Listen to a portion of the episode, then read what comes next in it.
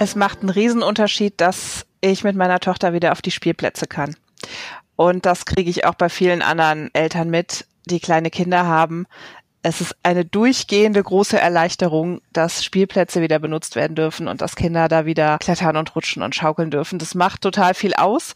Und gleichzeitig steht immer noch diese größte Frage im Raum bei allen Eltern von kleinen Kindern, die ich kenne. Spielplätze wieder benutzen zu können, ist super, aber was ist mit den Kitas? Wann geht's mhm. da wie wieder los? Ja, Halleluja. Mir ging es genauso, als ich gesehen habe, dass hier bei mir um die Ecke die Flatterbände, diese gelb-weißen, endlich wieder runter waren von den Schaukeln und von den Rutschen. Das fand ich sowieso immer so ein ganz klein bisschen schräg und übertrieben. Genauso schräg und übertrieben haben ja viele Leute es auch empfunden, dass wir zwar wieder Fußball spielen können, oder dass Fußballspieler zumindest wieder Fußball spielen können und dass man in die Muckibude darf, aber dass eben die Kitas immer noch zu sind. Also da ist so ein ganz klein bisschen Ungleichgewicht reingekommen in diese ansonsten doch sehr solidarische Gesellschaft, so habe ich es jedenfalls erlebt.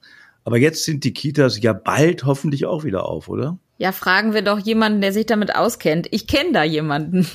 Das ist der Thomas Weckelmann aus dem Ministerium für Kinder, Jugend, Geflüchtete und so weiter in NRW.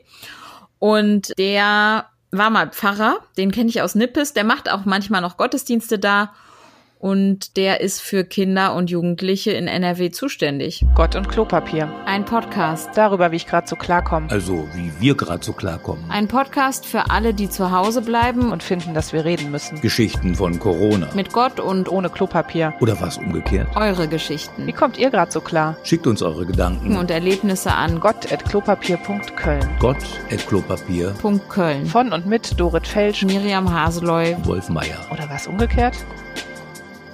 Hallo Thomas, schön, dass du heute hier bei uns im Podcast zu Gast bist. Das freut uns. Du arbeitest im Ministerium für Kinder, Familie, Flüchtlinge und Integration des Landes NRW. Ganz schön langer Name. Was machst du da genau? Ich bin in diesem Ministerium mit dem besonders langen Namen, was man ganz einfach als MKFFI abkürzen kann, Abteilungsleiter für Kinder und Jugend. Ja, und was, also was macht man als Abteilungsleiter für Kinder und Jugend? Man kümmert sich um die Belange der Kinder und Jugendlichen in diesem Land, insbesondere was die Kinder betrifft, in Bezug auf die Kindertagesstätten.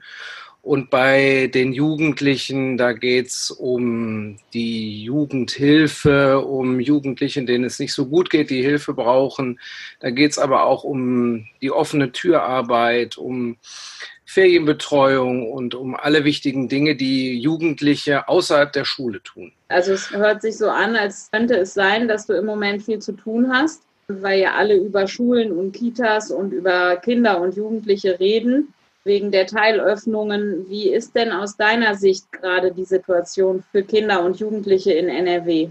Also die Situation für Kinder und Familien und Jugendliche natürlich auch ist in diesen Tagen sehr, sehr schwierig. Und ich glaube, dass es für viele, viele eine große Zumutung ist, wie im Moment gelebt werden muss mit diesen vielen Einschränkungen, die wir haben. Und das trifft natürlich ganz besonders die Kinder und eben auch die Jugendlichen. Die Kitas sind jetzt seit über acht Wochen praktisch nicht geöffnet. Es gibt nur eine sogenannte Notbetreuung. Insofern ist das für alle Beteiligten im Moment eine sehr, sehr schwere Situation. Es gab in den letzten Wochen so ein paar Irritationen oder in den letzten zwei, drei Wochen, was die Reihenfolge der Öffnungen betrifft. Und auch ein bisschen Unmut habe ich zumindest mitbekommen. Da hieß es dann, okay, die Möbelhäuser in Nordrhein-Westfalen werden geöffnet. Gleichzeitig waren aber die Kitas noch zu Geisterspiele. Beim Fußball werden zugelassen, aber Kitas und Kinderspielplätze waren nach wie vor abgesperrt. Teilweise verständlich, klar, aber auch der Unmut ist verständlich. Und meine Frage ist, wie ist das zwischen den Ministerien? Gibt es da auch Unmut im Familienministerium, wenn man denn sieht, auf der anderen Seite im Wirtschaftsministerium wird da mehr zugelassen, als bei uns möglich ist, oder wie läuft das da? Ja, das ist tatsächlich wie im richtigen Leben. Da gibt es dann auch untereinander durchaus Unmut und nicht nur unter den Ministerien. Der Familienminister, Herr Stamp, hat sich ja dazu auch sehr prominent in den letzten Tagen geäußert. Wir hatten eigentlich gerade mit Blick auf die Ministerpräsidentenkonferenz mit der Bundeskanzlerin zusammen Ende April hatten wir schon sehr viel vorbereitet, was auch die Öffnungen für die Kindertagesstätten betrifft. Und da ist das erstmal gar nicht behandelt worden, sondern man hat gesagt, man lässt sich noch 14 Tage Zeit und guckt sich dann erst die Konzepte an. Und dadurch haben wir natürlich in unserem Bereich echt auch Zeit verloren, die wir schon hätten nutzen können, um früher auch zu öffnen. Und das bringt dann schon auch Unmut auch zwischen dem Land und dem Bund. Und wie gesagt, der Minister hat sich da sehr prominent und wie ich finde auch zu Recht geäußert. Wie ist das denn mit diesen ganzen Lockerungen? Wie siehst du die Perspektiven für Kinder und Familien in diesem Sommer? Wird das der härteste Sommer seit Ewigkeiten? Also ich würde mir natürlich wünschen, dass wieder mehr möglich ist für alle Beteiligten. Ich sehe natürlich auch, dass die Politik eine gewisse Verantwortung hat, jetzt nicht zu viel und zu schnell zu öffnen, dass wir nicht unmittelbar in eine zweite Welle geraten und dann wieder viele neue Infektionen vielleicht geschehen, die uns dann auch wieder in eine Situation bringen, wo wir die Sachen, die wir jetzt praktisch langsam vorbereiten, dann wieder zurücknehmen müssen. Das wäre natürlich auch fatal. Auf der anderen Seite wünsche ich mir schon, dass die Kinder wieder mehr Möglichkeiten haben, sich zu sehen, miteinander zu spielen, zu toben und am Ende natürlich auch miteinander zu lernen in den Kindertageseinrichtungen. Das fände ich schon toll, wenn das jetzt in den nächsten Wochen wieder mehr gelingen könnte. Und mit Blick auf die Sommerferien würden wir uns natürlich alle wünschen, dass wir Möglichkeiten haben, auch miteinander Urlaub zu machen und ein bisschen rauszukommen aus dem, was wir so die letzten Wochen erlebt haben. Das ist glaube ich, wäre für alle gut, aber im Moment ist das alles noch sehr, sehr schwer absehbar, was möglich ist und was nicht. Auch was beispielsweise ja Ferienfreizeiten betrifft. Viele Kirchengemeinden haben ja nun auch Freizeiten geplant, wo im Moment noch gar nicht klar ist, ob die stattfinden können, ob man ins, eventuell ins Ausland kann und wie man etwa mit dem Reisebus auch verreisen kann. Das ist ja alles noch sehr fraglich. Ich stelle mir das total anstrengend vor, im Moment in der Politik zu arbeiten diese Verantwortung zu tragen und Entscheidungen zu treffen, immer wieder abzuwägen, was können wir riskieren, was nicht, für wen setzen wir uns ein, was hat die zweite oder dritte Stelle erwischt in der Prioritätenliste. Wie ist das für dich? Wie gehst du mit dieser Verantwortung um? Das ist im Moment schon sehr fordernd und es ist vor allen Dingen auch ein Stück weit belastend, weil man in diesem Feld, in dem wir uns da bewegen, natürlich auch sehr unterschiedliche Interessen hat und auch unterschiedliche Bedürfnisse. Auf der einen Seite natürlich auch die Situation der Kinder und Eltern, die wir ja gerade schon besprochen haben, aber auch die Erzieherinnen und Erzieher in unseren Einrichtungen, die haben ja auch Sorgen und Nöte und die wissen auch nicht, was kommt jetzt auf sie zu, wenn wir jetzt weiter aufmachen und dann kommen mehr Kinder, kommen wieder mehr Eltern in die Einrichtungen, stecke ich mich dann vielleicht an, was heißt das für mich persönlich?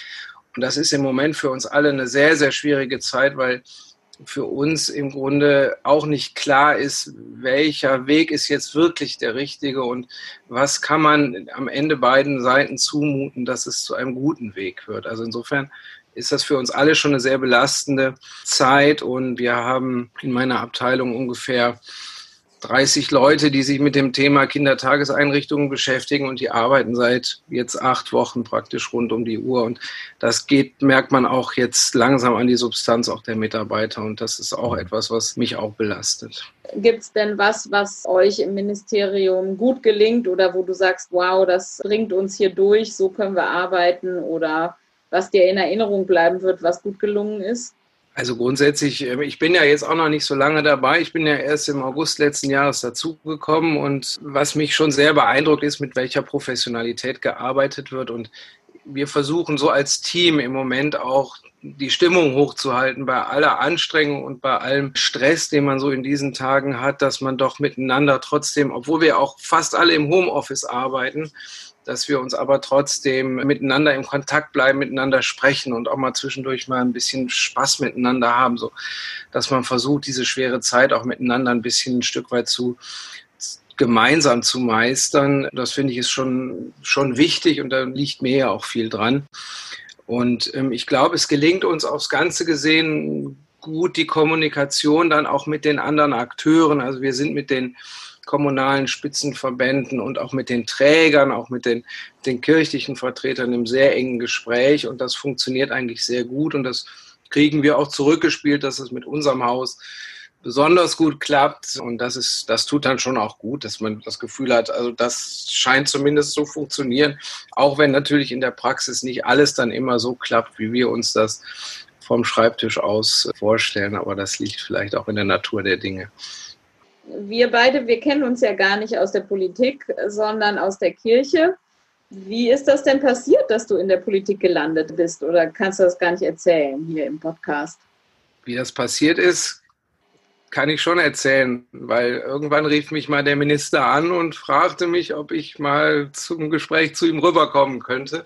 Und ich dachte, das ging um ein fachliches Gespräch, weil wir damals gerade die Verhandlungen noch zum Kinderbildungsgesetz hatten und ich ja der Vertreter der evangelischen Kirchen in Düsseldorf war.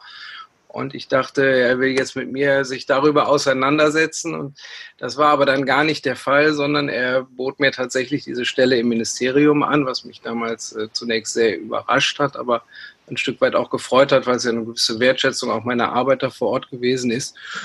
Und dann hat sich das so ergeben, habe ich mir das mal angeschaut und äh, gedacht, ach, ist vielleicht auch mal eine interessante Aufgabe. Und ich muss ganz ehrlich sagen, trotz dieser großen Krise, die wir jetzt gerade hier erleben, habe ich es bisher nicht bereut und gehe gerne jeden Morgen noch ins Ministerium und freue mich auf meine Arbeit.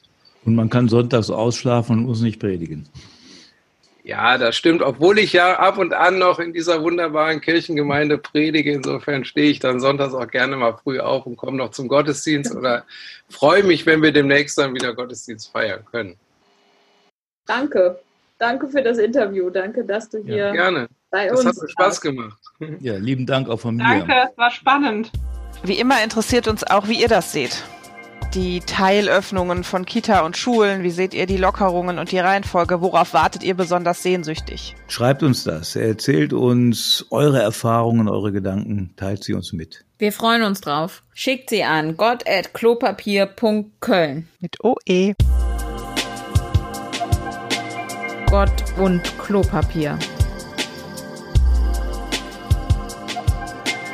Und denkt dran, jeder nur eine Rolle.